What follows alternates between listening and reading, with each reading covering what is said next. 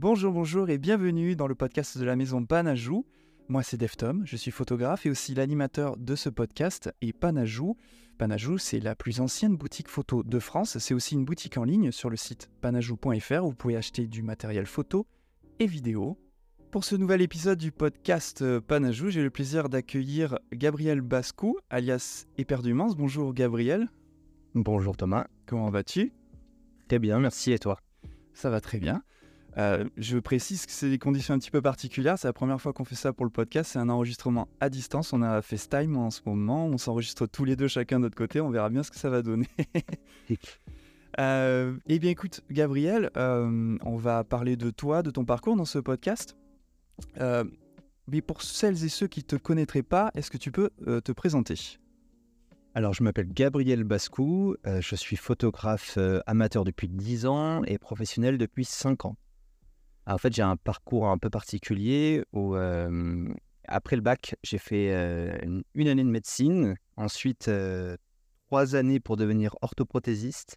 Ah oui. J'ai travaillé un an et demi en tant qu'orthoprothésiste et j'ai refait trois ans d'études pour être infirmier.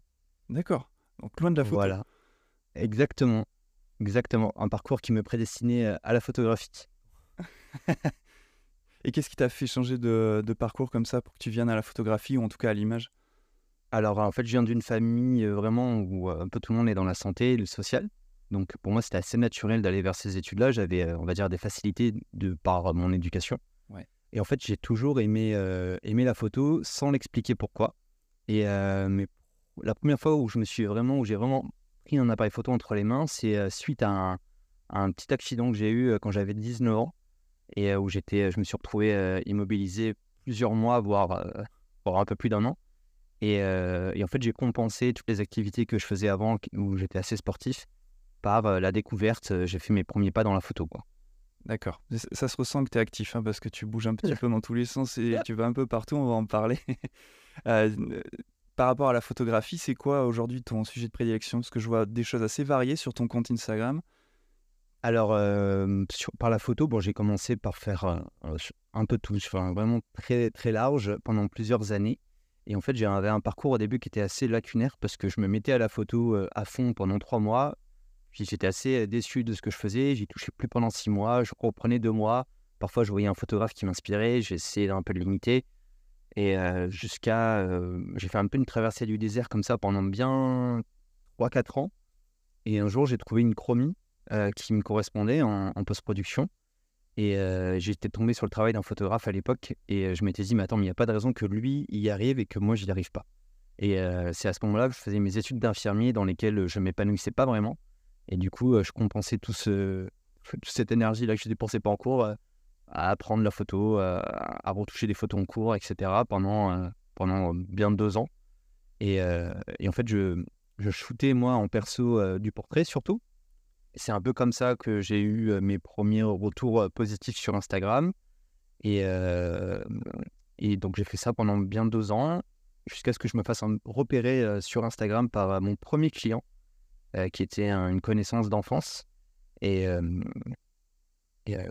lui, en fait, m'a proposé, à la sortie de mes études d'infirmier, de devenir responsable communication et, et marketing de son restaurant qu'il ouvrait dans Paris Dans, le, dans le deuxième arrondissement. Et en fait, en fait j'avais un, poste très très large à l'époque puisque j'étais employé polyvalent. Je faisais des photos le matin, le service le midi et l'après-midi, j'essayais d'organiser des événements pour faire venir du monde au resto. Donc tout ça, c'était absolument nouveau pour moi. Ça a été une, belle école parce que j'étais en autonomie totale et, et en 2018, donc c'était en février 2018, euh, j'ai eu la chance que à l'époque, la photographie de création de contenu pour euh, des restaurants, des hôtels, etc. à Paris n'était pas très développée. Et de par cette page Instagram que je tenais, dont j'étais community manager, etc., toutes les semaines, je recevais des messages de d'autres restaurants ou d'autres hôtels qui me demandaient qui était la boîte de com. Et, euh, en, fait, en fait, comme je créais de la photo à, à l'ADA, à, au community management, bah, toutes les semaines, je recevais des demandes et comme ça, j'ai élargi mon portefeuille de clients. Et en fait, à Paris, ça a été vraiment exponentiel. Quoi.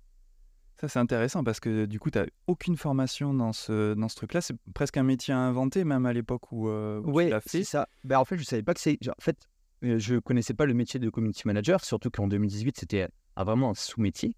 Alors qu'on s'est vite rendu compte que tu as beau faire les plus belles photos du monde, si elles sont pas vues derrière, s'il n'y a pas une stratégie, ça bah, ça sert à rien. Je parle bien sûr sur les réseaux sociaux. Hein. Oui, effectivement. Là, j'ai ma, ma, casquette de créateur de contenu, c'est ce que j'ai fait pendant 15-5 ans.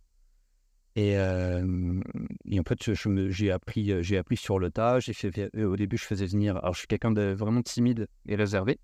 Et en fait, ça m'a permis de, dès que je voyais un client, une cliente ou un groupe de, de, personnes rentrer dans le restaurant et les juger super intéressants photographiquement, bah, j'en profitais, j'allais les aborder, je les prenais en photo dans le restaurant.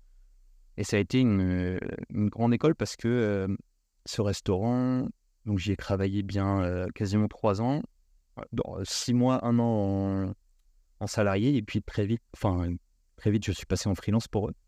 Et en fait, ce, restaurant ne changeait pas tellement sa carte, il avait une seule pièce, une seule déco. Et euh, il a fallu euh, créer pendant trois ans du contenu différencié à partir du même plat, du même restaurant, du même décor, de la même lumière. Et ça, c'est pas facile. Hein. et voilà, c'est facile six mois. Et puis en fait, au bout d'un moment, quand tu dois sortir une trentaine, 35 photos par mois différenciées, Ouais. c'est assez épuisant. voilà, tu m'étonnes. Et alors, quand est-ce que aujourd'hui tu le fais plus pour eux? Tu travailles plus pour eux? Alors euh, non, parce que ce client-là a évolué. Il, est, il a fait une belle levée de fonds. Et il a créé euh, tout un, un, enfin, un univers de restaurants euh, virtuels. Donc j'ai continué à travailler pour lui pendant. Bah, encore aujourd'hui d'ailleurs, je continue à travailler pour lui de manière plus ponctuelle. Mais il a eu jusqu'à 12 restaurants ou 13 en simultané. Et quand moi je me déplaçais pendant deux jours, il fallait que, que je shoote euh, pour euh, ce qui était euh, packshot plus création de contenu social media de 12 ou 13 marques, la, plupart du temps en autonomie ou en duo avec une personne qui m'aidait qui à dresser des plats. Et, et en fait, je, voilà, j'arrivais dans une journée, je sais pas, je, faisais, je livrais 200 photos et le lendemain, rebolote et le surlendemain, rebolote. Donc, D'accord. Ça a été très intense. Oui, ouais, je me doute. Alors du coup, quand je... Parce que euh, pour euh, préparer ce podcast, je suis allé un petit peu sur ton compte Instagram, j'ai farfouillé un petit peu ton travail. C'est vrai que je m'attendais pas du tout à ce que tu me dises ça, que tu travailles pour euh, des restaurants. ah oui. Et c'est quelque chose que tu fais encore, même à part de ton compte, ou tu vraiment maintenant tu es concentré sur ton travail à toi? Alors là, j'étais en... je suis depuis un an, je suis en pleine évolution. on va dire, ouais, c'est ça, évolution. Je, en fait, je veux vraiment me détacher petit à petit de la création de contenu, ou du moins garder un peu ce qui m'intéresse le plus. Euh, aujourd'hui, avec euh, par, par, le travail que j'ai fourni, etc., j'ai été contacté par des marques dont je partage les valeurs. Ouais. Et euh, créer du contenu en étant OK avec ces, avec ces valeurs, ça n'a pas la même saveur.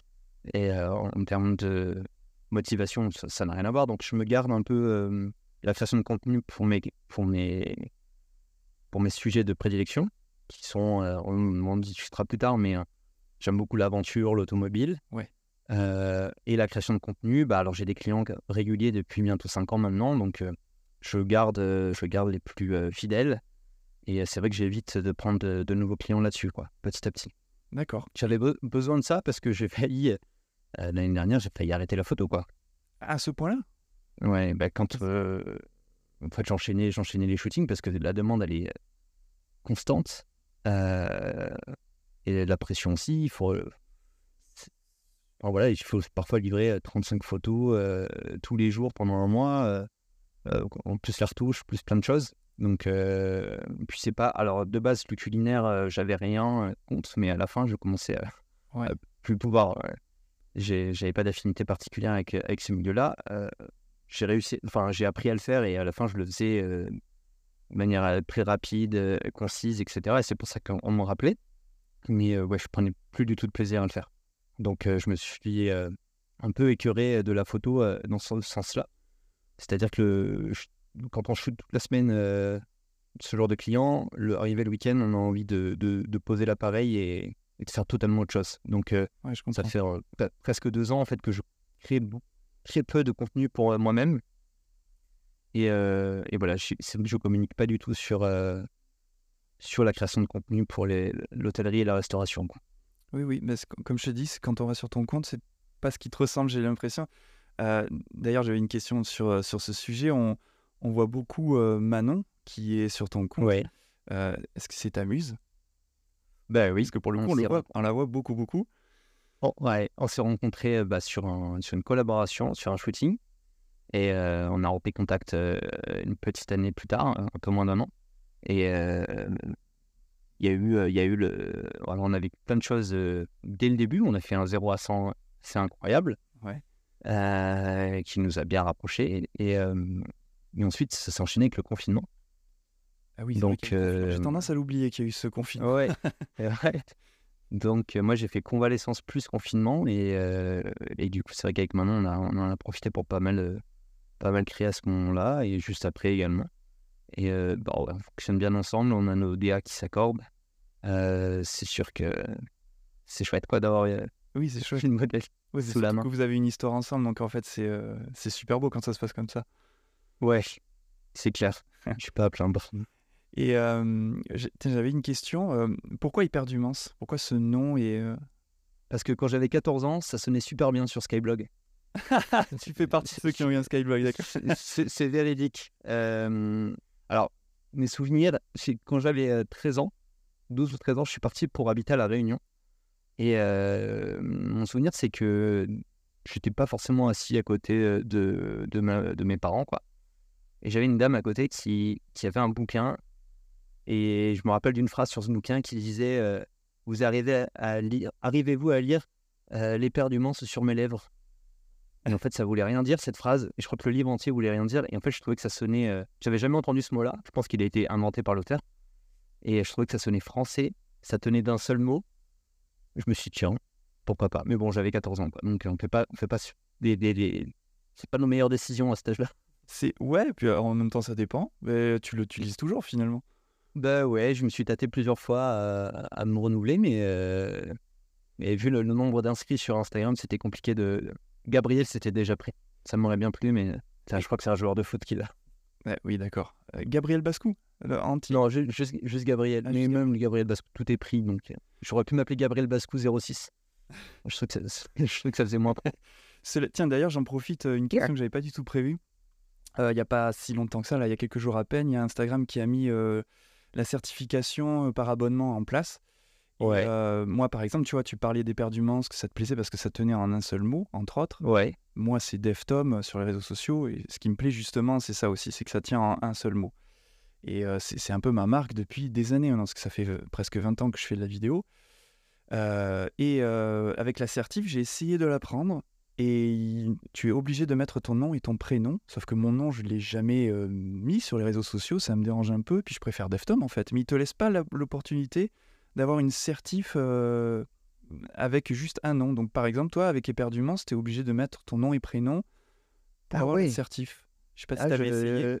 Non, j'ai pas essayé, mais j'ignorais. Euh, ok. Tu peux pas aller plus loin.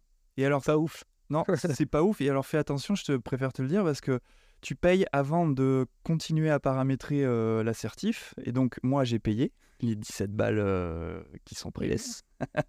et ensuite, il me demande de changer mon nom de profil et de mettre un nom-prénom à la place de, de mon nom. Et je dis, ah, mais non, je veux pas. Donc, j'ai réussi à me faire rembourser par Apple, mais c'est juste, euh, c'est juste incroyable. On l'adore, ce Marc. Merci pour tout ce qu'il fait pour cette belle application. Ah, c'est incroyable. Du, coup, toi, t'es pas prêt de passer par la case euh, nom prénom pour, euh, pour ton travail en général, même pas que pour l'assertif? Non, mais parce qu'en plus ils sont déjà pris, donc euh, ça serait un peu problématique. Ouais. Ouais, ouais. Ok. Tant pis. Tant pis, c'est comme ça. Bon, j'ai vu aussi que tu étais un grand passionné de voiture. Ouais. Alors ça, c'est une passion que j'assume depuis depuis un peu plus d'un an maintenant. parce que tu l'assumais pas avant.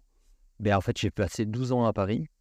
L'automobile à Paris, c'est pas vraiment c'est pas vraiment le hobby le plus adapté, quoi. Ouais. Je faisais beaucoup de vélo, beaucoup, beaucoup, beaucoup de vélo. D'ailleurs, ça me manque d'en faire. Mais l'automobile, en fait, ouais, je, tu vois, je cherchais à me renouveler un peu. Je me suis écouté, je me suis demandé ce qui, ce qui me plaisait.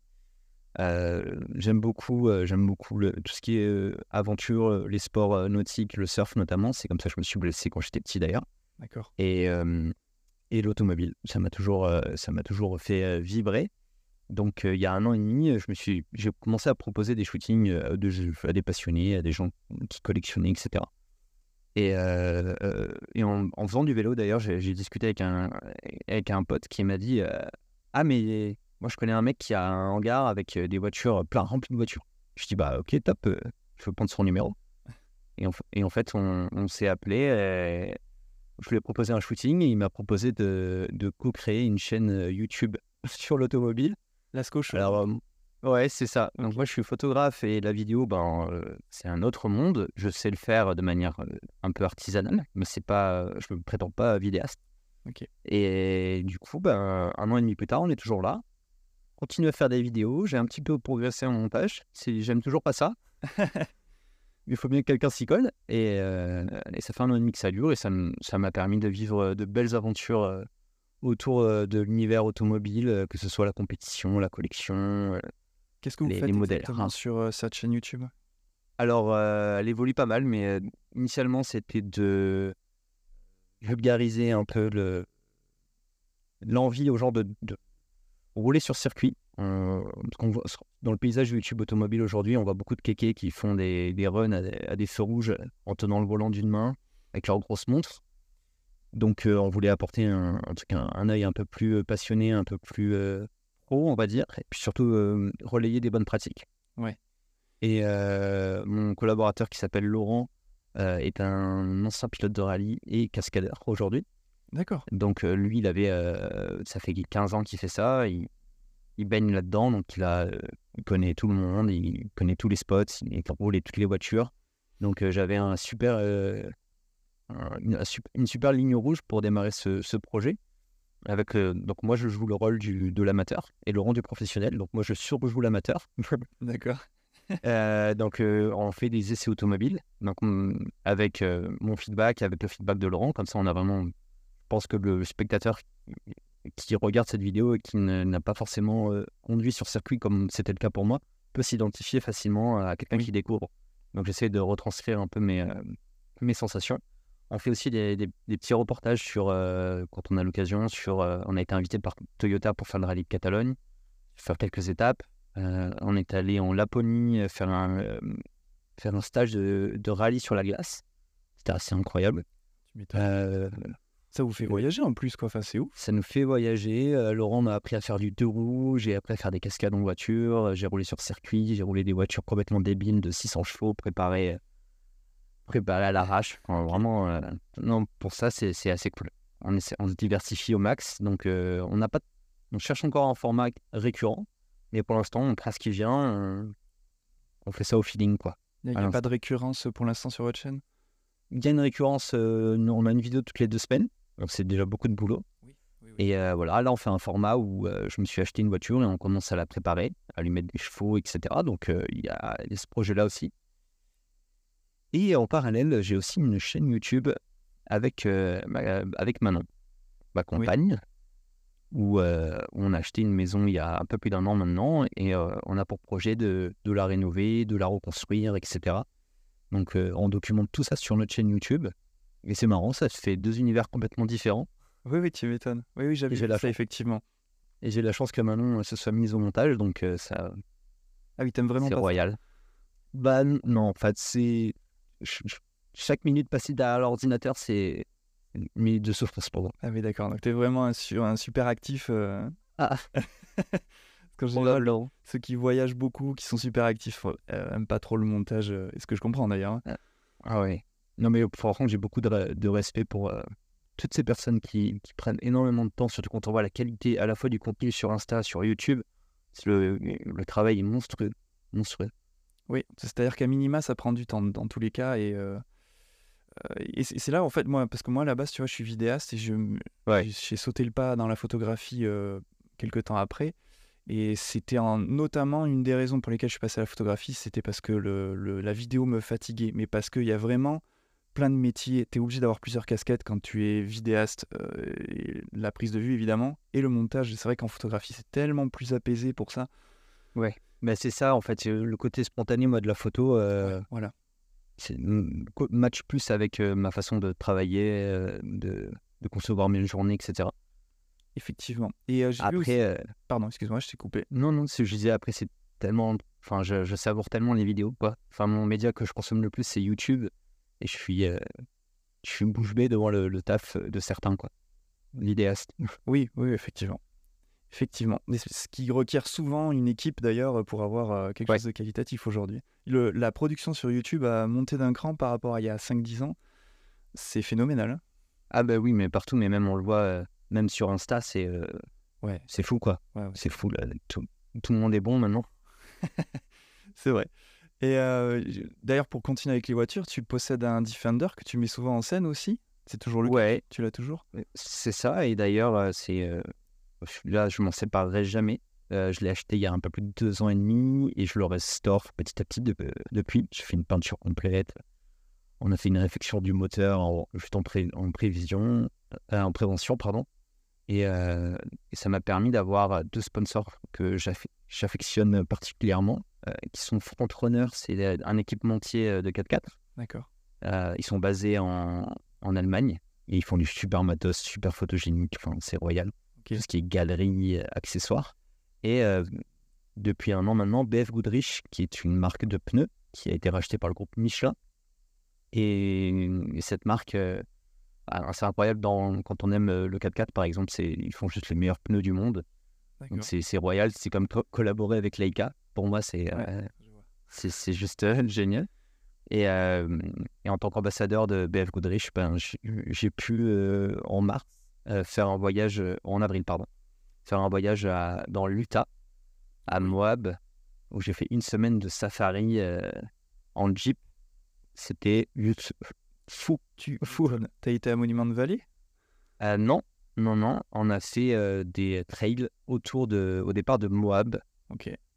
Et euh, bah, faites-le un jour. Si vous avez l'occasion, euh, c'est royal. L'am- L'ambiance est folle, les paysages, bah, Non, voilà, bah, c'est fou. ouais. Pour celles et ceux qui aiment Thelma et Louise, par exemple, le film, euh, Ouais. c'est que ça. C'est J'en fais juste partie. Moi aussi. Ok, super. Euh, donc, euh, tu vois, j'allais te poser la question, tu arrives à voyager avec? Bah, Je crois que la réponse est déjà donnée. Euh, alors, c'est marrant qu'on parlait du Defender, du fait que tu voyages avec. euh, que tu voyages avec. J'ai l'impression que tu travailles un petit peu partout, que tu es vraiment tout le temps en mouvement. Et j'ai vu, j'ai cru voir quelque part, je sais plus si c'est sur Instagram ou si c'est sur ta chaîne YouTube ou ton site internet, je sais plus, euh, mais tu possèdes ton propre studio. Ça m'a étonné. J'ai j'ai pas l'impression que tu y es très souvent, si tu en as vraiment un. Alors, euh, j'ai un, j'ai un studio depuis, euh, depuis.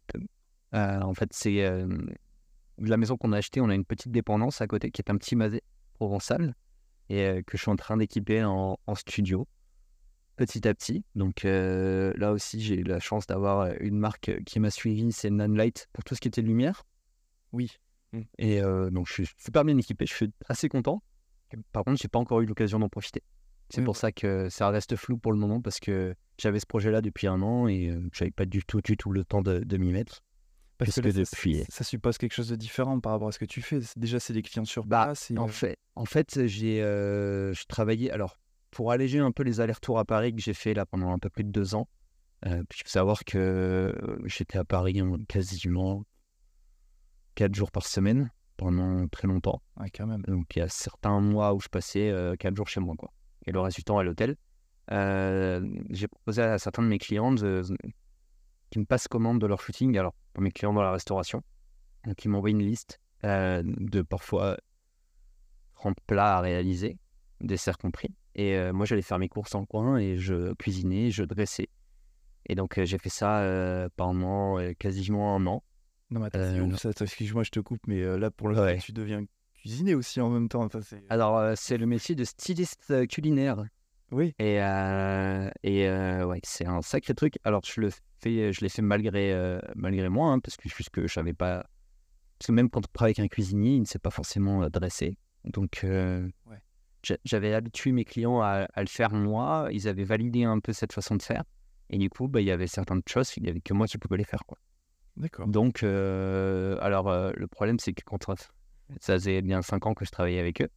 Et, euh, et au début, le stylisme, le stylisme culinaire, je ne savais pas que ça existait, je ne savais pas que c'était un métier. Donc, c'est pas des choses que je facturais. Sauf qu'en fait, c'est un, un boulot monstrueux. Oui, voilà, j'allais y venir. voilà, je, je le sais d'autant plus maintenant que j'ai eu l'occasion de réaliser euh, quatre shootings pour la, la Subway Ouais. France euh, avec une super équipe. Euh, et et là, sur ces shootings, il y a un styliste culinaire qui vient avec son, avec son assistante. Et pour faire un sandwich, il prend environ une heure. Quoi. D'accord. Donc, et le type fait ça depuis 25 ans, il est incroyable. Et c'est un vrai métier, c'est lui qui fait toutes les, tous les gros shootings commerciaux, les vidéos euh, des, des plus grands fast-food, notamment. Mhm. Et euh, bah, c'est incroyable, c'est artisanal, c'est fou, quoi. Donc euh, voilà, c'est un vrai métier, il y en a plein qui ne le connaissent pas. Mais euh, je tire mon chapeau à tous les stylistes culinaires parce que c'est vraiment pas facile. Et du coup, ça, c'est quelque chose qui t'a permis de, du coup, de, d'éviter d'aller à, Paris trop de fois? Alors, en fait, bon, je me suis un peu épuisé à le faire, hein, on va pas se mentir. Euh, je me suis rendu compte de ça. En fait, j'ai pris, j'ai réalisé beaucoup de choses à partir du moment où j'ai commencé à travailler en équipe euh, cette année. Donc, c'est assez récent dans ma carrière de photographe. En fait, je me suis longtemps même pas considéré comme photographe, étant donné que j'étais autodidacte. euh, voilà. Et, euh, et en fait, aujourd'hui, j'apprends vraiment à travailler en photographe, à travailler en équipe avec une assistante lumière, avec des accessoiristes, des make-up artistes, etc. Et en fait, la charge de travail est répartie et ça permet de placer la barre beaucoup, beaucoup plus haut Ouais. et de finir ses journées beaucoup, beaucoup moins fatigué également. Oui. Et par contre, d'avoir tout fait euh, pendant euh, des années seul, bah, ça permet de comprendre un peu euh, les, les difficultés des autres, d'être super patient sur, sur certaines choses. Et, euh, et en fait, c'est pas du tout du temps perdu, au contraire. quoi. Oui, bien sûr. Bah, je, je Mm. connais bien le problème. Enfin, le problème. Voilà, bah pas, ouais, pour la pas un, mais je- pour la vidéo, enfin, ça n'a rien à voir. hein. Quand tu commences à juste faire de la, de la réal euh, et euh, déléguer la, la prise de vue et le montage derrière, euh, quand tu es vraiment dans ce que tu aimes faire, c'est fou, quoi. Oui, oui, complètement. Complètement, complètement. Euh, on va parler un peu de matériel. C'est- Avec quel Ouais. matériel tu travailles aujourd'hui? Alors, aujourd'hui, je suis sur euh, du SL2 et un 2490 pour tout mon travail pro, Ok. on va dire. En perso, j'utilise un M10P. Ok. Euh, donc ça, c'est mes deux boîtiers principaux. J'ai un M6 qui voit pas souvent la lumière du jour. Parce qu'en fait, c'est un objet que je voulais énormément et en fait, le process de, de l'argentique me correspond pas. Ah oui, d'accord. Forcément, parce que je suis tout le temps en déplacement, donc euh, Ouais. je dépose les pellicules et je vais jamais les chercher, quoi. Ok. Joue, on connaît bien le problème aussi.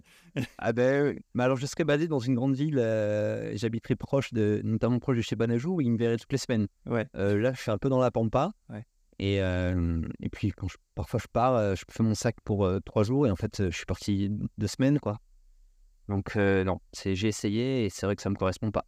Après, Mais alors, attends, je, fais un- une, Ouais. une parenthèse, tu vois, ça c'est intéressant ce que tu me dis, parce que l'argentique, le processus te correspond pas. Mais est-ce que ça voudrait dire qu'il y a 30 ans de ça, si tu avais été photographe ou si tu avais voulu être photographe, ça, ça se trouve, tu, tu ne serais pas devenu photographe Tu vois ce que je veux dire? Probablement, hein, euh, mais ça, on ne sait pas. On ne saura jamais.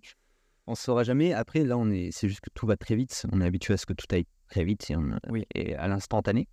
Et euh, mais moi, c'est vrai que c'est un peu comme ça que, que je vois la photo. Hein. C'est faut que ça prenne euh, entre le moment où tu shootes, le, le moment où tu retouches.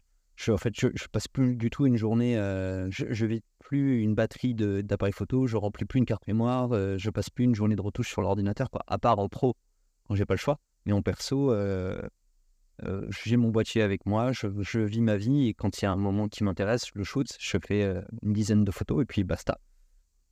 Voilà, c'est un peu comme ça que je consomme la photographie à titre perso. Après en pro, je suis beaucoup plus généreux. Ouais. C'est normal. Après, de toute façon, je te disais ça, c'était juste un, pour, euh, pour un, un- comment dire, un débat philosophique, mais c'est vrai que Ouais, ouais. En fait, le numérique a apporté un tout nouveau workflow, un- une toute nouvelle méthode de Ouais. production. Et en fait, euh, beaucoup de choses n'auraient pas été possibles à l'époque de l'argentique. Des choses qui nous Ah paraissent normales aujourd'hui ne l'auraient pas été à l'époque. Donc, euh, Et, et en fait, je suis rentré par la photo par, euh, je pense, bon, j'avais une attirance. euh, je trouvais ça un peu magique. Et vu que je pense que je suis assez matérialiste, c'est aussi pour ça que j'aime les voitures. En fait, j'aime les, les beaux objets, j'aime les choses qui ont du sens, euh, l'artisanat. euh, J'adore le savoir-faire, etc. Et euh, bah, aujourd'hui, c'est notamment pour ça que je suis chez Leica, parce que c'est encore des appareils qui sont faits à la main en Allemagne. Euh, plus que pour le... Enfin, voilà, quoi. L'histoire compte énormément. Et, et en fait, je suis passé de. J'ai commencé chez Nikon à l'époque. Puis j'ai commencé à vouloir collectionner tous les objectifs. Et euh, en fait, je me retrouvais pas. Enfin, j'avais pas de. Je m'épanouissais pas dans la photo. J'étais toujours déçu de ce que je faisais. Et euh, je me suis dit, tiens, je vais tout bazarder. Il y avait un photographe que j'adorais à l'époque. Euh, le nom a changé tellement de fois sur Instagram que j'ai encore du mal à le retrouver. je, crois, je crois que son vrai nom, c'était Marc Delmars. ok. Euh, il communique pas beaucoup sous ce nom-là. Et lui, il utilisait un Sony A7R2 avec une bague d'adaptation pour des objectifs Leica en monture M et un 35 euh, 1.4 Wacklander. Et en fait, euh, j'étais tombé euh, fan de son travail. Et je m'étais dit, tiens, je vais tout revendre, tout mon matos, et je vais repartir qu'avec un A7R2 et un 35 manuel Ok. à, ce- à cette époque-là, j'étais pas. euh, Je commençais, j'a- j'allais passer pro. Euh, quelques semaines après, j'allais passer pro. Et, euh, et en fait, je me suis donc j'ai tout bazardé. Je me suis retrouvé avec un truc, euh, un montage un peu, un peu, un peu chelou entre un Ouais. A7R2 qui était à l'époque tout, enfin qui venait de sortir quoi, quasiment Ouais. en 2018. Je crois qu'il est sorti en 2015, mais en 2018, il se vendait encore 3500 euros ou 3000 euros.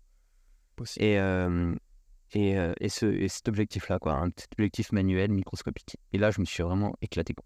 En fait, la contrainte de plus pouvoir euh, shooter euh, de, euh, de la macro jusqu'au téléobjectif, quoi, eh ben, la contrainte a fait que je me suis, j'ai beaucoup progressé. Et, euh, et depuis, euh, depuis, enfin, petit à petit, je me suis repris des objectifs pour pouvoir bosser derrière. Mais j'ai quasiment tout fait avec ça pendant deux ans. Donc pas et, jusqu'à. Pas d'autofocus, non. Pas d'autofocus. Alors, à part, euh, à part, je m'étais pris un 90 macro pour le boulot et, et peut-être un 50 ou un 55. Ok. Mais c'est tout, quoi. En fait, je travaille en focal fixe euh, et la plupart du temps, euh, ouais, en, en- en manuel euh, sur mes débuts. Et, et un jour, je me suis j'ai pu m'offrir le M10P sur le bon point. Avec une histoire un peu. En fait, je cherchais un 35 1.4 Ouais. et il y a quelqu'un qui le vendait sur le bon coin, attaché à un, à un M10P quasiment neuf. Et en plaisantant, j'ai écrit à cette personne en lui demandant si elle faisait pas crédit. Et euh, il m'a dit euh, non, mais par contre, euh, je le vends pour m'acheter un, un, un- à l'époque un Fuji moyen format. Ouais. Euh, et il m'a dit euh, si tu me l'achètes, euh, si tu veux, on fait d'échange quoi. Donc en fait, j'ai pu l'acheter par la Fnac à l'époque en 10 fois sans frais. Ah oui, d'accord, ça c'est marrant. J'avais Et pas en fait, on est allé à, on est allé à la Fnac tous les deux et j'ai acheté le Fuji en 10 fois sans frais et on a fait, on, a trade là-bas. Je suis reparti avec un M10, quasiment neuf, la boîte, euh, la- la- l'objectif, la totale quoi. Et lui, il est reparti avec son Fuji et tout le monde était content. Alors ça, donc, je je sais pas si j'aurais osé faire ça, mais c'est euh, ça c'est rigolo. Et c'est comme ça que j'ai pu me euh, enfin, j'ai Ouais, réussi à me payer mon premier Leica et, euh, et en fait, j'ai adoré l'utiliser en perso, vraiment, vraiment. Ouais. Et quand je repassais sur Sony derrière, c'était un peu, ouais, je me retrouvais moins dans la dans la chromie, dans, dans l'approche euh, générale. Alors, la CTR2, je l'ai quand même gardé parce qu'il est, il est magique, ce boîtier. Il a un rendu qui est très spécial. Et, euh, et en fait, euh, je me suis dit qu'au moment où je voudrais vraiment lever le pied sur la création de contenu, j'essaierais de m'offrir un, un SL2 pour avoir le rendu Leica plus la facilité d'un système hybride avec autofocus. voilà. Le meilleur des deux mondes. Et j'ai franchi ce pas-là il y a un an, grâce à Panajou notamment qui m'a qui m'a fait des solutions de paiement plusieurs fois également. Donc euh, voilà, je, je les en remercie et depuis bah, mon ma carrière a vraiment euh, pris un tournant. T'as été approché par Euh, Leica ou c'est toi qui es venu vers Leica euh, Comment ça s'est fait En fait, c'est- Panajou qui, qui à l'occasion d'une rencontre Leica a parlé de moi à Leica. D'accord. Voilà. Et donc euh, c'était il y a un, un peu plus d'un an. J'avais fait une présentation à Bordeaux, euh, à Darwin, et euh, Et je me rappelle. Ça s'était très bien passé. Enfin voilà, super. Et puis de- depuis, on, on collabore euh, régulièrement ensemble. Donc t'es pas, Là, am- prochainement, pas ambassadeur Leica à proprement parler encore ou- Non, alors les, c'est- ce système d'ambassadeur est assez particulier chez, chez Leica. Ils en ont pas 50. Ouais. Euh, voilà, après ils sont ce qu'ils appellent des euh, leaders d'influence. Ouais. Je pense que c'est euh, voilà. les marques ont à peu près ce même système. euh, Il y a deux paliers. Il y a les, les Mm. influenceurs et micro-influenceurs et après, après il y a les ambassadeurs. Voilà. Mais euh, écoute, euh, si un jour j'ai la chance de l'être, euh, ce serait une belle, euh, Oui, ce serait un bel accomplissement pour moi, mais ça, me- je- je- j'estime avoir un- encore un, un long voyage photographique à faire avant d'en arriver là. c'est toi qui le dis. Mais, mais pourquoi pas Je te vois bien ambassadeur Leica en tout cas. ah ouais. Quand, quand j'aurai les cheveux grisonnants. Et euh, tiens, on va parler un petit peu encore de matériel. Il ressemble à quoi l'appareil photo dans, dans 10 ou 20 ans pour toi? Alors, c'est une question que je me suis jamais posée, je t'avoue. Euh, moi, je pense qu'on a atteint une limite technologique, en fait. Alors, je pense que la photo est en train de, de basculer vraiment sur deux versants. Euh, tu as, les, t'as la- les gens qui sont branchés vraiment tech. Euh, tu le vois quand tu discutes avec des gens, par exemple, qui sont euh, branchés Sony maintenant. Et euh, c'est vrai que euh, quand je rencontre un photographe et qui me parle matériel et qui parle, qui parle Sony, en fait, je me rends compte qu'on n'a pas du tout les mêmes attentes. Euh, Je voilà. moi, j'ai une approche qui est beaucoup plus sensorielle. Un rapport à la photographie qui est beaucoup plus sensoriel. Quoi. Je vois un fichier, je sais s'il me plaît ou s'il me plaît pas. Euh, je vais pas aller zoomer dans les angles à x200 pour regarder le piqué dans les angles, ce genre de choses. Au contraire, je cherche des, du métal qui a du caractère aujourd'hui. C'est pour ça que j'utilise des, parfois des vieux objectifs, parfois enfin, tout ce qui me passe un peu sous la main.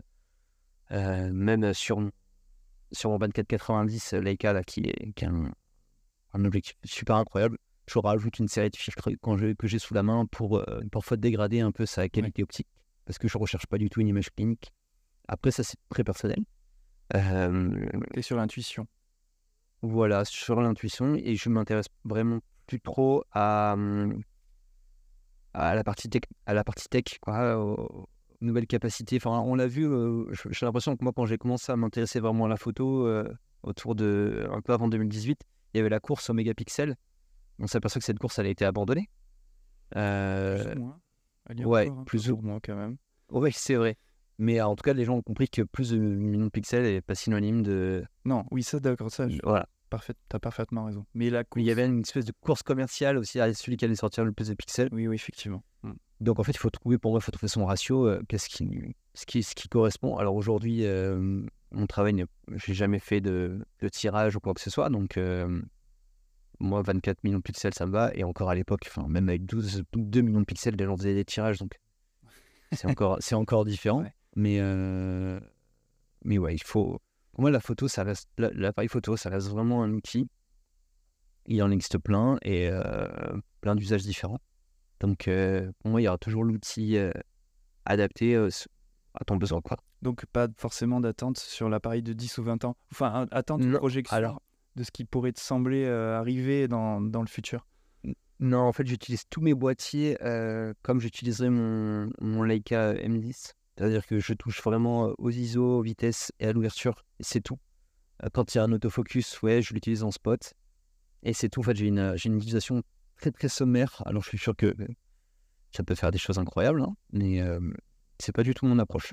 Ok. Voilà. Et c'est pas grave. C'est que je ne saurais pas vous parler de performance d'autofocus, etc. Je sais que je, je pourrais te dire, ouais, l'autofocus, il est pas ouf, ou euh, celui-là, il, il arrache, mais c'est tout, quoi. Euh, no- notamment moi, je, qui suis, j'ai utilisé le Leica SL2 pour le concours qu'ils avaient lancé en mars, il me semble. Ouais. Et euh, moi, je suis, euh, je suis Nikon. Et euh, c'est désastreux parce que tout mon workflow est basé sur l'autofocus aujourd'hui. Ouais. Et euh, le SL2 était pas du tout. j'a- J'arrivais pas à l'utiliser. quoi. C'était un. Alors, c'est, moi, il m'a vraiment, pareil, quand je suis. Alors, j'étais chez. J'avais un Sony A7R2, puis un Sony euh, A7 III, vraiment pour la création de contenu, donc euh, les choses un peu sans saveur que je faisais, mais qui étaient à des super outils, enfin, d'une performance euh, folle, quoi. Hein. Ouais. La A7 III, je l'ai. euh, je suis parti, euh, je suis parti dans le Vercors pendant trois jours en autonomie, euh, avec des poulkas et des skis de, de randonnée, des skis alpins, il me semble. Euh, et euh, dès le premier jour, on s'est pris euh, une pluie. Donc, on a été mouillé pendant trois jours non-stop à dormir dans le froid par des températures négatives quasiment toute la journée. Un régal. Et le, et le, le boîtier n'a pas bronché une seule fois. euh, à la... Mais c'est acheté les batteries au cas où. Ouais. Et à la, à la fin des trois jours, j'étais encore sur ma première batterie. Il me restait 35%. J'avais fait euh, 2000 photos. Euh, ou alors, enfin, clairement, euh, un outil incroyable. Euh, et quand c'est vrai que quand je suis passé au SL2, euh, que je lui ai mis une rafale parce que j'avais l'habitude de shooter par un petit rafale. Ouais. Le, le boîtier, il est pas. En fait, il y a une façon de l'utiliser, quoi. Et euh, Mais qui s'adapte à- à- au photographe. Enfin, enfin, toi, Euh, tu, enfin, ce que je veux dire par là, c'est que euh, ta philosophie de la photographie correspond à Leica. voilà, je pense. C'est Ouais. ça qui est important. Et, euh, et moi, c'est pas le cas, pour le coup. ouais. Ah, mais je comprends tout à fait. Moi, j'ai eu des, avec le SL2, euh, ouais, l'autofocus, il peut te- tu peux t'arracher les cheveux, quoi. Surtout quand tu viens d'un- d'autres d'autres d'autres marques où le. Enfin, ça n'a rien à voir, quoi. Ah oui, oui, complètement. Ça n'a rien à voir. Voilà. Et moi, j'ai l'impression que sur euh, que là, on est arrivé quand même à une certaine limite euh, matérielle, quoi, qu'ils peuvent toujours nous faire mentir. Ça, c'est euh, absolument incroyable. À chaque annonce, ils nous sortent des trucs absolument incroyables. À chaque fois, constructeur interposé. J'ai l'impression que là, la bataille, elle va plus être sur euh, l'intelligence artificielle et ce Ouais, exactement, ouais. le boîtier en termes de de j'arrive pas à trouver d'aide aux photographes en fait. Bah, c'est assez. Alors, moi, je trouve ça assez effrayant. Euh, Là, on le voit déjà. hein, J'ai acheté un petit Sony pour faire du vlog. Et en fait, je, bon, je l'allume et je mets rec. hein, c'est tout ce que je fais avec. Ouais. Et en fait, je me suis aperçu qu'il me lissait la peau. Oui. Sans que je lui ai demandé de le faire. Tu peux les désactiver, je Euh, crois, hein, cela dit. Je- bah, certainement, mais c'est sûr. Bon, j'ai pas pris la, la peine de le faire et puis ça m'arrange bien de temps en temps. Mais euh, je trouve ça incroyable que ce soit d'office comme ça, setup comme ça. Ah, Et euh, bon, après, ça fait gagner, ça fait gagner du temps sur certains trucs. Enfin, ça, la- l'avantage, c'est que si t'as un éclairage qui est pas fou, bah, ça va venir t'adoucir les ombres sous les yeux, etc. Donc, euh, ça, je le garde, quoi. Mais euh, C'est surtout ouais. en plus en vidéo, euh, tu gagnes un temps fou. Là, sur le, le nouveau Nikon Z8 que j'ai, tu as une, une- la possibilité de changer la teinte de la peau qui s'applique juste Ah oui. sur le visage de ton sujet. Alors, autant en photo, tu vois, c'est plutôt simple de faire des corrections à la volée sur Lightroom, Ouais. peu importe. C'est très simple de le faire, mais en vidéo, il faut déjà maîtriser un peu le suivi de, de sujet. C'est déjà beaucoup plus complexe à mettre en place. Mais là, dès la prise de vue, tu peux faire des corrections sur la peau, lisser la peau. Euh, alors. Bref, tu l'utilises ou pas, ça c'est un autre problème, mais euh, c'est quand même particulièrement impressionnant les, euh, les, les outils qu'on a. bah, en plus, on en est que là, on les fleur à peine. Oui, on les fleur à peine. des cours. Mais c'est Ouais. c'est assez étonnant parce que hum, moi je considère l'autofocus comme de l'IA aussi. ND. Et euh, on, on a l'habitude d'avoir ça depuis déjà euh, longtemps. Et euh, j'ai l'impression qu'on découvre que, enfin j'ai l'impression que le monde découvre un petit peu l'IA, mais en fait c'est quelque chose qui existe à minima, hein, mais qui existe euh, déjà depuis longtemps dans les boîtiers, Ouais, clairement. par l'autofocus notamment. Et c'est vrai que l'autofocus, euh, enfin, moi j'utilise vraiment la plupart du temps que en spot, quoi. Surtout quand tu es dans une foule, alors il détecte tous les sujets, il bascule d'un sujet à l'autre, euh, enfin, il va pas savoir analyser et se dire c'est ce sujet-là qui, Oui, bien sûr. qui ressort le plus. Voilà. Là-dessus, c'est pour ça que j'ai encore du mal à, à l'utiliser. Mais je pense que là, encore une fois, je suis désolé de parler Nikon, mais c'est parce que je parle pour ma propre expérience vu que j'ai euh, un boîtier Nikon. Ils ont sorti une. Enfin, ça fait un petit moment que ça existe chez Nikon, hein, mais il y a des espèces de boîtes que tu, euh, que tu déplaces dans ton cadre, et il n'y a que dans ces boîtes que la détection de sujet va se faire. Donc, quand tu as une foule, cette petite boîte, tu la déplaces sur ton sujet, et à chaque instant, il fera le point sur l'œil de ce sujet. Donc, il y a, en fait, c'est une. T'es main dans la main avec l'IA, en fait. C'est-à-dire que tu as Ouais. l'appareil qui est euh, là euh, pour, pour tous les calculs euh, d'autofocus, notamment, entre autres. Et puis, toi, tu lui indiques où le faire exactement. Donc, il y a une prise en main qui est, qui est superbe pour ça. Et alors, euh, je faisais une petite parenthèse là, euh, je suis désolé, mais euh, qu'est-ce que tu penses de l'IA, justement, mais d'une manière générale? Et je, te pose cette question parce que là, ça prend une ampleur phénoménale, notamment avec Photoshop et sa, sa bêta sur Photoshop. Je sais pas si tu as l'occasion de la, de la tester. Oui, Euh, je suis en train de, de l'utiliser d'ailleurs actuellement, elle me sert bien. Ouais. Euh, parce que là, récemment, j'ai été contacté par Citroën pour shooter les 75 ans de la deux chevaux. ok. Donc Super. j'étais en Paris. en merci. J'étais pareil en autonomie sur, euh, pendant trois jours sur ce shooting-là. euh, pour plein de raisons, hein, des raisons budgétaires notamment. Et, euh, en fait, là, je me retrouve j'ai- pour faire des économies de fond photo. J'ai utilisé un seul fond blanc euh, de, de 30 mètres. Donc, euh, pour chaque partie, je le conservais pour deux voitures à chaque fois. Donc, j'avais des traces de pneus qui apparaissaient. Et, euh, ces traces de pneus, juste un enfer à, effacer sur, sur, sur le blanc, tout en conservant les ombres, les ondulations, les, enfin, un truc fou. Et là, avec l'IA, je, je sélectionne grossièrement la zone. Je marque euh, Remove euh, Tire Tracks et ciao, quoi. Juste fait à, à la perfection en conservant les ombres, enfin des choses que j'aurais jamais su faire. Alors moi, pour moi, ça, ça c'est un énorme gain de temps. Ouais. Après, euh, j'aurais préféré avoir du budget et, euh, et déléguer ce travail-là à un retoucheur, une retoucheuse. Euh, bon, là, c'était pas le cas, donc là, ça me sert énormément, oui. Bah, dis-toi qu'aujourd'hui, si tu fais appel à des services d'un retoucheur, il va probablement utiliser l'IA, donc je sais même pas si Ouais. là, on parle carrément de remplacer un métier presque. hein, au bout d'un moment, ça- Euh, je, voilà. Non, mais je, je disais pas ça péjora- péjorativement, parce qu'il y a plein d'évolutions dans, dans le monde qui ont supprimé des métiers, on le sait. Là, euh, l'IA, tu parlais d'effacer des traces de pneus, donc ça c'est super cool, ça te fait gagner un temps fou. Il y a aussi la création, tu vois, parce que c'est du contenu génératif, là, ce que propose Photoshop. Et moi, Ouais. j'ai fait, un, fait un shooting portrait en studio, là, il y a pas longtemps, et je, je lui ai demandé de rajouter un hibou sur l'épaule de ma modèle. il m'a rajouté un hibou hyper réaliste. ouais. Et waouh, je je- j'arrive pas à savoir quoi en penser encore. Non, c'est. Il faudra, faudra certainement le, le préciser par image, mais euh, Ouais. je pense que pour des usages du quotidien, des tâches un peu, euh, euh, comme on dit, euh, voilà, comme euh, effacer un fond, enfin des, des traces sur un fond blanc, euh, Oui, des espèces de corvées. euh. voilà, les, tout ce qui est corvée, c'est top. Euh, après, je pense que les gens bah, sont, vont, vont reviennent un petit, petit, petit à petit à un- une recherche d'authenticité. Et euh, bon, on verra. hein. En fait, on, moi, je pense que je commence à penser un peu comme un vieux là. Je crois que j'ai pris un, un coup. Mais euh, enfin, est-ce qu'il est le plus intéressant, c'est que c'est le résultat? Est-ce que c'est le process? Je sais. Ouais. Ça dépendra pour qui. En fait, je pense que tout le monde y trouvera son compte. Ouais, je, je pense que ça va. En fait, il y a des métiers qui se fusionnent, tu vois. Je pense à graphiste, illustrateur, qui se fusionnent tout d'un coup avec euh, photographe. Il va y avoir des clans qui vont se, forcément se diviser. Il va y avoir des photographes à l'ancienne. Et Ouais. je pense qu'il y aura toujours euh, du public pour ça. Et puis euh, les photographes plus hybrides qui vont s'amuser avec ce truc, de, ce genre de choses. Mais là, la question, elle se posait notamment pour le culinaire qui enchaînait, qui enchaînait les shootings. Je veux dire, j'avais parfois des commandes, euh, c'était euh, réaliser le, shooting complet d'un restaurant euh, indien. Et en fait, je me, retrouve à shooter des, des entrées, des plats et des desserts qui ont certainement été shootés des centaines de milliers de fois partout dans le monde. Et ce client-là a créé une marque ou deux par semaine. Euh, moi, j'arrivais plus à tenir le rythme. Et je lui ai dit à un moment donné, mais tu, enfin, faudrait faudrait qu'il y ait une IA qui suggère euh, des menus entiers. Parce que voilà, euh, un poulet coco, je veux dire, ça a été shooté des milliards de fois. Donc, euh, donc là, c'est du tap. Je sais pas s'il y avait une IA qui, qui permettait de te sortir un menu à partir d'un. de sortir un, un shoot photo à partir d'un menu, ça serait fou. quoi. ChatGPT, peut-être? J'ai fait des tests, c'est pas. c'est pas- voilà, comme on dit, c'est le début. hein, donc, ça marche parfois, parfois ça marche pas du tout. petit à petit, c'est fou quand on voit ce que ça fait depuis même pas un an. Oui, voilà. C'est sûr qu'on y arrivera, quoi. C'est c'est- euh, très exponentiel, ça arrive d'un coup. Alors que pour, Euh. pour le- pourtant, ça fait des années qu'ils travaillent dessus. Pour le, c'est pas venu momentanément comme ça. C'est pas l'année dernière qu'ils se sont réveillés, mais c'est vrai que là, ça a pris une, une envolée euh, auprès du public notamment.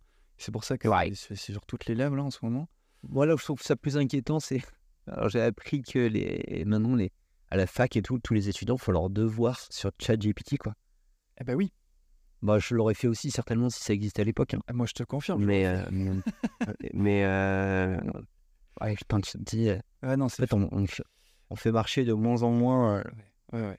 Et euh, c'est aussi euh, Eiichiro Oda, voilà, le merde, le dessinateur de, du manga One Piece, qui a pris. Alors je sais pas si c'est un coup de com génial ou si c'est euh, la stricte vérité. A priori, son dernier tome ou son dernier chapitre, je sais pas, il l'a écrit avec ChatGPT.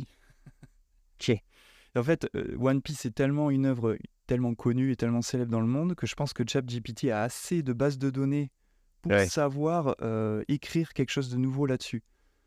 Et euh, voilà. Alors je sais pas si, en- vraiment, hein, je sais pas si c'est un coup de com ou s'il a vraiment fait, mais euh, on en est là quand même.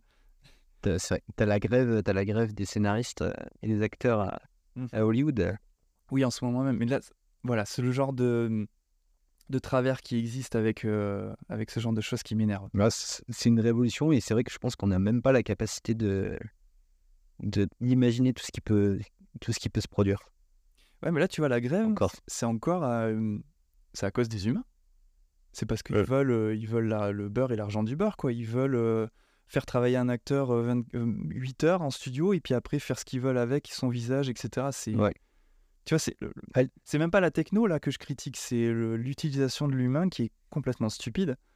Et c'est ce que c'est ce que l'humain fait de tout. Oui, ouais. c'est c'est ça. hein. Ah mais c'est très déprimant quand même.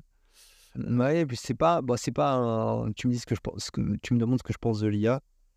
je pense que ce sera très confort. Après, c'est pas forcément un monde dans lequel j'aurais eu envie de vivre et je suis très content d'avoir 32 ans aujourd'hui et d'avoir connu quand même quelques années sans les réseaux sociaux notamment. Quelques années un peu authentiques. Oui. Et c'est vrai que je pense qu'on a, on a à peu près de la même génération. Pour moi, c'est des années qui ont énormément compté. Et là, aujourd'hui, je serais un peu effrayé d'avoir un ado, une ado, et je ne saurais même pas quoi lui dire quoi, par rapport à, Snapchat et compagnie. Enfin, il se passe des, des, des, trucs. Waouh! C'est, je, je, te rejoins complètement. Et je, justement, j'ai toujours un thème comme ça. Enfin, pas toujours, mais souvent un thème comme ça sur mes podcasts où je parle des réseaux sociaux, notamment Instagram, parce qu'on est. Tu es très présent sur Instagram. comme moi, qu'est-ce que tu penses d'Instagram en termes de risques liés à la santé mentale, euh, la comparaison, le temps passé, ce que ça engendre sur la vie? Qu'est-ce que tu en penses? Alors, c'est un formidable outil pour moi qui était assez introverti. Ça m'a permis de, de me décloisonner au maximum et de rencontrer des gens euh, vraiment. Et euh, je dois toute ma carrière et mon épanouissement à Instagram, hein, on va pas se mentir. toutes mes collaborations, toutes les expériences que j'ai pu vivre. la plupart de mes amis aujourd'hui viennent d'Instagram parce que quand on est à Annecy qu'on cherche des gens qui font de la photo euh, outdoor, eh ben, Instagram permet d'aller vraiment cibler euh, quelques personnes clés et tu les rencontres et forcément ça se passe hyper bien parce que c'est absolument ce que tu as envie de voir sur le moment. Donc euh, pour ça, c'est royal, ça permet de se, motiver parfois à faire des choses qu'on ne ferait pas spécialement dans notre quotidien. Donc pour c'est un outil vraiment hyper puissant. Et à côté de ça, ouais, tu as des travers. alors tu as, ceux qui consomment Instagram, puis tu as ceux qui créent. Et de ce que j'ai compris, c'est que les, gens qui créent énormément consomment très peu. J'ai souvent entendu parler de, gens qui se mettaient des limites de temps. Mmh. Et en fait, c'est vrai parce que le problème, c'est que ça lisse complètement. Euh, enfin, il y a des trends. Donc, tu, vas avoir une belle photo, elle va être reliée un peu partout. Et euh, tout le monde, euh, inconsciemment ou pas, va, reproduire cette photo-là. Et donc, en fait, ça lisse complètement le truc. Et même parfois, je me rappelle d'une photo qu'on avait fait avec Manon et un peu plus tard, on avait vu des gens qui l'avaient reproduite. Et on, s'était un peu indigné à l'époque. Et en fait, on s'est aperçu qu'il y avait encore des.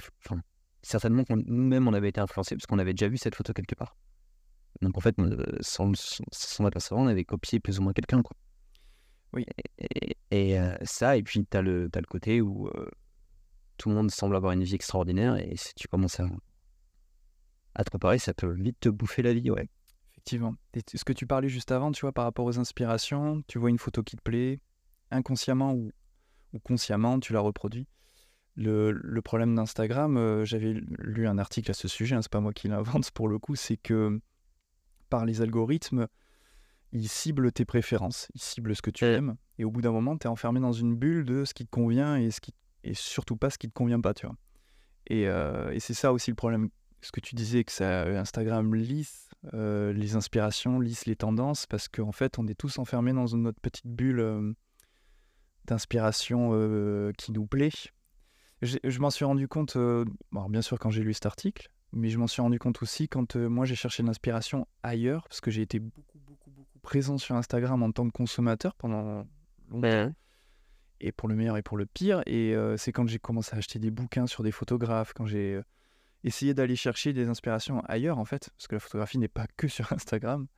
Et euh, c'est là que je me suis rendu compte en allant chercher des choses que j'aimais pas, en allant chercher des choses qui me surprenaient parce que je les avais jamais vues sur Instagram, j'ai développé un, quelque chose de plus simple vis-à-vis d'Instagram d'une manière générale, vis-à-vis de l'inspiration en général, quoi. Non, mais c'est clair. je considère toujours si tu si es en manque d'inspiration, enfin, le côté euh, c'est hyper éprouvant de créer sans arrêt, surtout quand tu dois créer sur commande. Euh, et les moments où tu te recentres, où tu te ressources, etc., ça peut être en regardant un film, en lisant un bouquin, en écoutant de la musique, en, allant à la plage. Et euh, l'inspiration aujourd'hui, moi je me suis un peu j'ai un peu fermé les vannes là, pour justement me reposer, vivre complètement d'autres choses et faire, faire un peu le stop. Euh, et là, je pense que je suis encore en pleine, en pleine évolution. Donc là, je suis plus dans un temps calme, on va dire, où je me recentre sur certains trucs. Et puis, je fais, bon, je fais mes boulots à côté qui sont en cours. c'est plus un temps d'introspection. Là, je profite un peu des, du mois d'été où c'est plus calme. Et, et, et, quand je dis que quand tu shootes toute la semaine, bah, le week-end, t'as pas envie de faire de la photo. Et en fait, c'est tant mieux, quoi. va, va au cinéma, euh, va te balader, euh, va jouer avec tes chiens.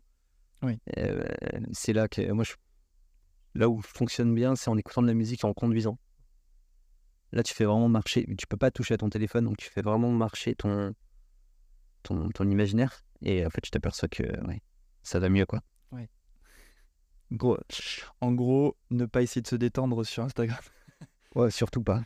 Ouais, ça, ça happe euh, complètement. Ouais, je comprends.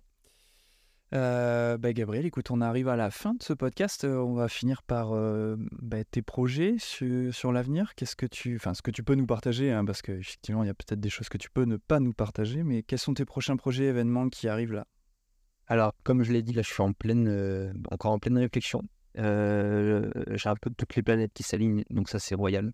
Oui. En fait, j'arrive à un moment donné où c'est un moment que j'ai très attendu. C'est ce moment où j'allais pouvoir me détacher de la création de contenu euh, parisienne. Et euh, euh, cette année, enfin l'année précédente, l'année scolaire précédente, j'ai réussi à construire des relations de confiance avec des marques dont j'ai- que j'ai citées tout à l'heure. Et ces marques aujourd'hui sont en attente de, de projets bien plus importants que, euh, que la simple commande photo par moment.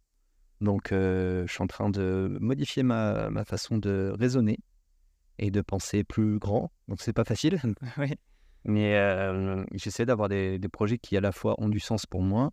Euh, si je pense à l'automobile, c'est pas juste euh, prendre son 4x4 et, et faire euh, 10 000 km pour dire euh, j'ai fait 10 000 km avec mon 4x4. quoi. Si je le fais, ça sera pour une raison précise, parce que je ne peux pas prendre autre chose que le 4x4.